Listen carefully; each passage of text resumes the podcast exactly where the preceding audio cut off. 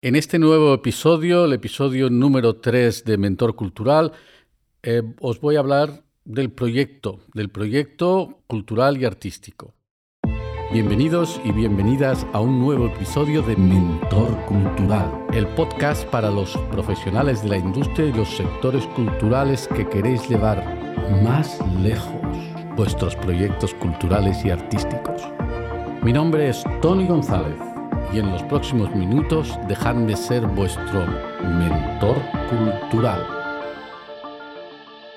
Ahora vamos a hacer un pequeño inventario para que veáis la cantidad de posibilidades que hay. Y no hay que cerrar las puertas a las diferentes opciones que surgen una vez yo tengo una serie de talentos, una serie de capacidades creativas, que las puedo usar para realizar estos proyectos. O sea que en la base de los proyectos culturales están las capacidades, los talentos en producir, en realizar, en definir estos tipos de proyectos. Insisto, un proyecto puede ser pues la producción de un producto concreto, pues un espectáculo, un disco, un libro, la gestión de una programación en un festival, en un teatro, puede ser un servicio educativo basado en una disciplina artística, una investigación sobre temas culturales, sobre temas creativos, puede ser muchísimas, muchísimas cosas. ¿Cómo los podemos ordenar, en cierta manera. La, manera más clásica de ordenar los proyectos culturales es lo que llamaríamos la cadena de valor sectorial. Cada sector, cada disciplina, pues tiene una serie de cadenas para acabar o definir este tipo de proyecto. Podemos hablar del proceso creativo, Aquí tenemos los proyectos de los creadores, de los compositores, de los escritores, de las escritoras, de las coreógrafas. Eh, un proyecto de creación se puede sostener también con proyectos de espacios de creación, de espacios de residencias artísticas, con una banda musical y en donde entramos en el ámbito de la producción mismo de este, de este trabajo creativo. Hay proyectos de circulación en los cuales el trabajo creativo que se ha realizado circula, gira, eh, se mueve en diferentes ámbitos. Aquí hay ligados pues otros tipos de proyectos de distribución, de exhibición, de difusión en vivo, pero también ahora y cada vez más en digital, a partir de las plataformas, etcétera, etcétera. Esto es lo que diríamos la cadena de valor sectorial. También podemos englobarlos por las cadenas de valor profesional. ¿eh? El mismo profesional, la misma profesional, pues es el, compositor, el intérprete, el gestor, la gestora, la productora, la exhibidora, la persona que se ocupa eh, de gestionar la exhibición, etcétera, etcétera una misma persona, una misma organización puede trabajar en diferentes tipos de proyectos. Un intérprete de música puede trabajar en diferentes tipos de bandas, en diferentes tipos de proyectos, en, estudio, en directo, etcétera, etcétera. Otra manera de ordenarlo por disciplinas que ya no son artísticas. Podemos eh, realizar proyectos educativos, proyectos sociales, proyectos académicos, proyectos digitales. Esto teniendo en cuenta el proyecto concreto, digamos la parte vendible. Pero yo también entiendo que un proyecto puede ser algo más amplio, más grande. Eh, cuando decimos, es el proyecto de mi vida, es mi proyecto personal. ¿Cuál es mi proyecto personal? Pues ser actriz, escritor, músico, por ser un artista visual, un artista de cine, etcétera, etcétera. Pero también puedo tener mi propia marca, mi propia empresa, mi propia organización. Yo voy a proyectar el nombre de mi marca, la marca de mi empresa, la marca de mi organización sin ánimo de lucro, etcétera, etcétera. Entonces, que quede claro, ¿no? Lo que estamos hablando en estos podcasts es cómo hacer que estos proyectos pues circulen, puedan existir, puedan hacer que sean sostenibles económicamente. Entonces, eh, lo que se da muy a menudo en el sector cultural, en el sector artístico, es que mucha gente trabaja en diferentes proyectos a la vez, ¿no? Entonces, muchas veces se separan todos estos, estos proyectos, ¿no? Porque se considera que son diferentes.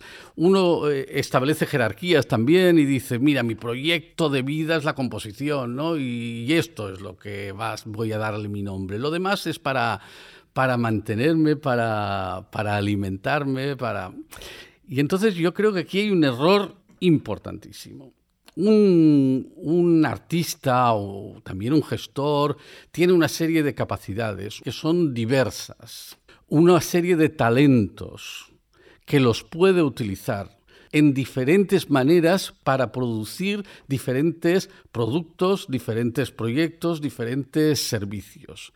Y aquí está la clave del éxito de muchas propuestas. ¿Cómo puedo yo a partir de mis diferentes talentos, pueda diversificar mi oferta y pueda realizar diferentes trabajos en diferentes direcciones. Y entonces la clave está en cómo los uno a partir de un único relato artístico que sería el paraguas sobre o bajo el que yo voy a acoger cada una de mis actividades.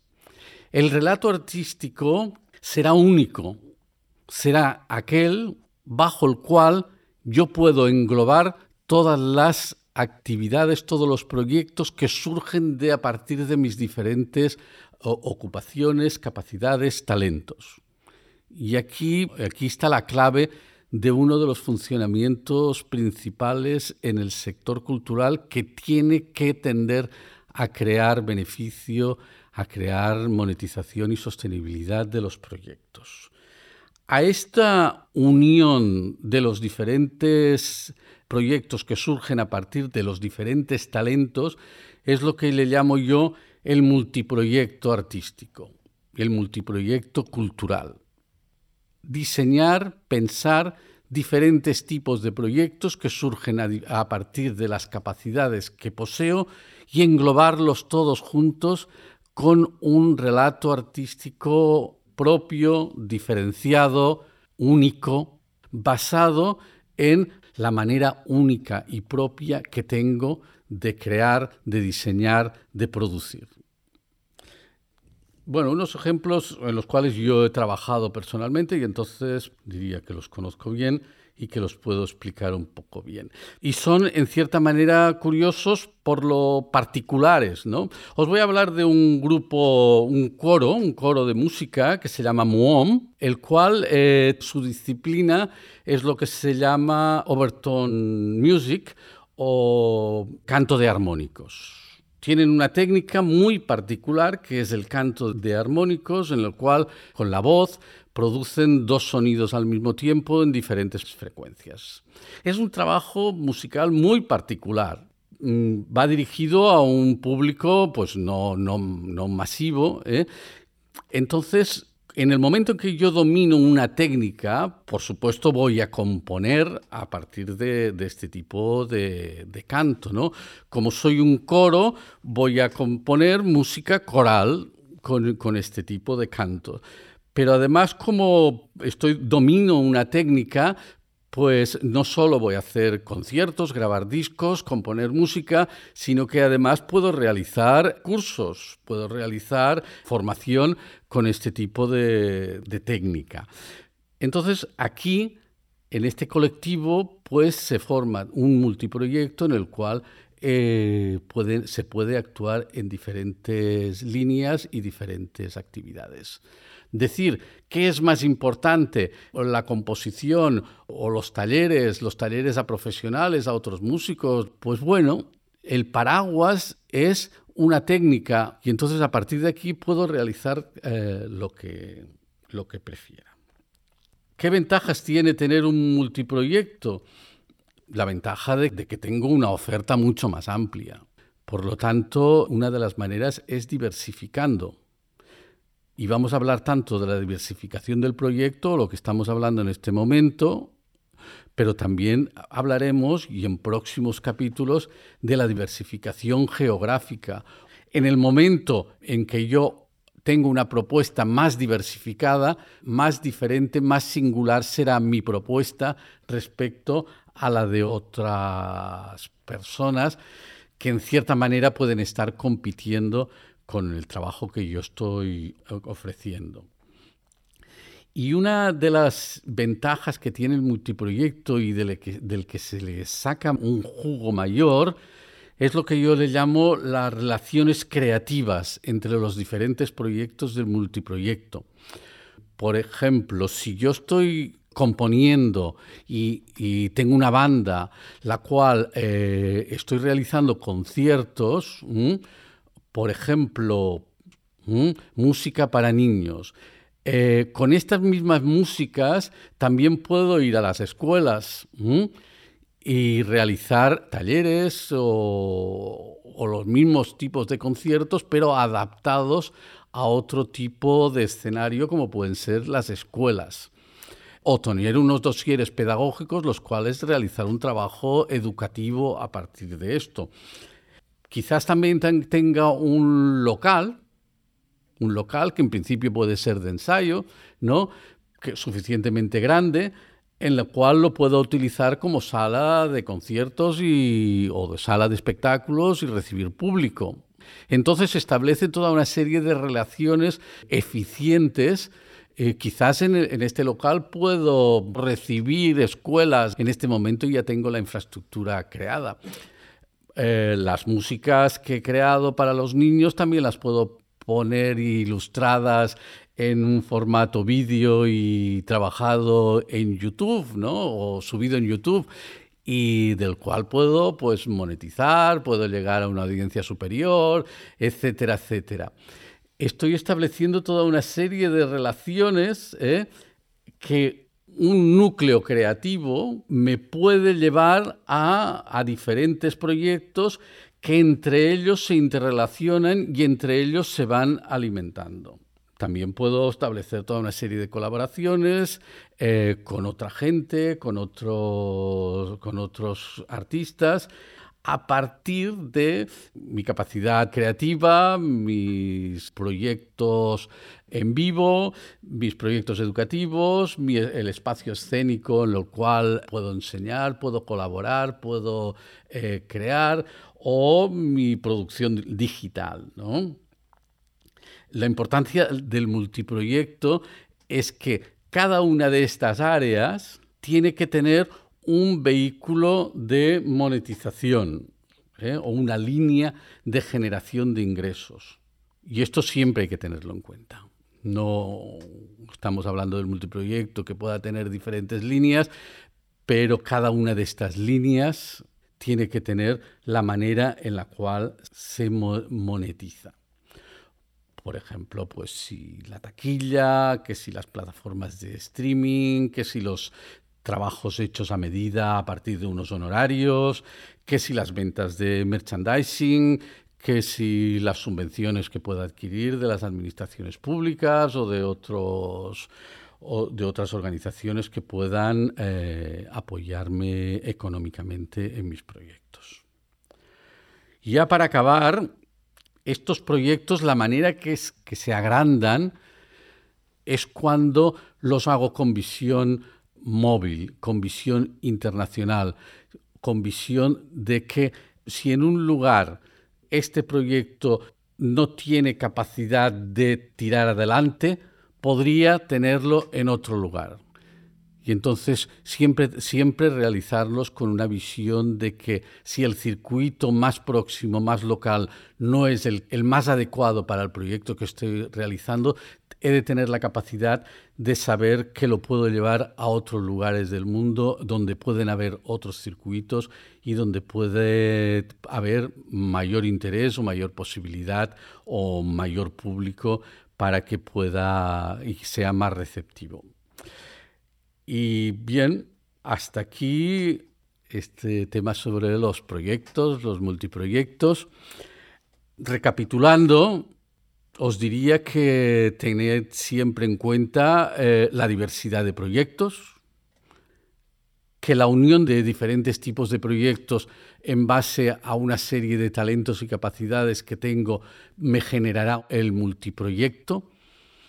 Base de esta unión del multiproyecto es un relato, un relato que los unifique, una narrativa artística que, lo, que los unifica. Y posteriormente tengo que pensar que no tienen que haber barreras geográficas para mis multiproyectos. Todo esto ya lo vamos a ver eh, en otros episodios. Ahora me gustaría que penséis en vuestros proyectos, qué talentos son los que inspiran la capacidad de crear y de diseñar vuestros proyectos, qué otros proyectos, qué otros proyectos podríais realizar y que no estáis realizando, o qué otros proyectos estáis realizando, pero que lo tenéis, los tenéis separados de vuestro, el que consideráis vuestro proyecto principal. Eh, me gustaría también que pensaseis cómo entre unos y otros proyectos se pueden nutrir. Y ya siguiendo con el episodio número 2, ¿cuál sería el relato artístico, la narrativa que eh, pusiese en contacto, que pusiese en relación y que se produjesen y cuáles son estas eh, interrelaciones y cómo se nutren estas relaciones a mi, a mi proyecto final, a mi superproyecto, digamos. Y hasta aquí, pues dejamos el episodio número 3. Espero que, que os haya interesado. Ya sabéis, mentor cultural, eh, Tony González. Eh, me gustaría recibir vuestros comentarios, vuestras opiniones en mentorcultural.tonygonzalezbcn.com. Y hasta el próximo episodio, que tengáis un muy buen diseño de proyectos y multiproyectos. Hasta la próxima.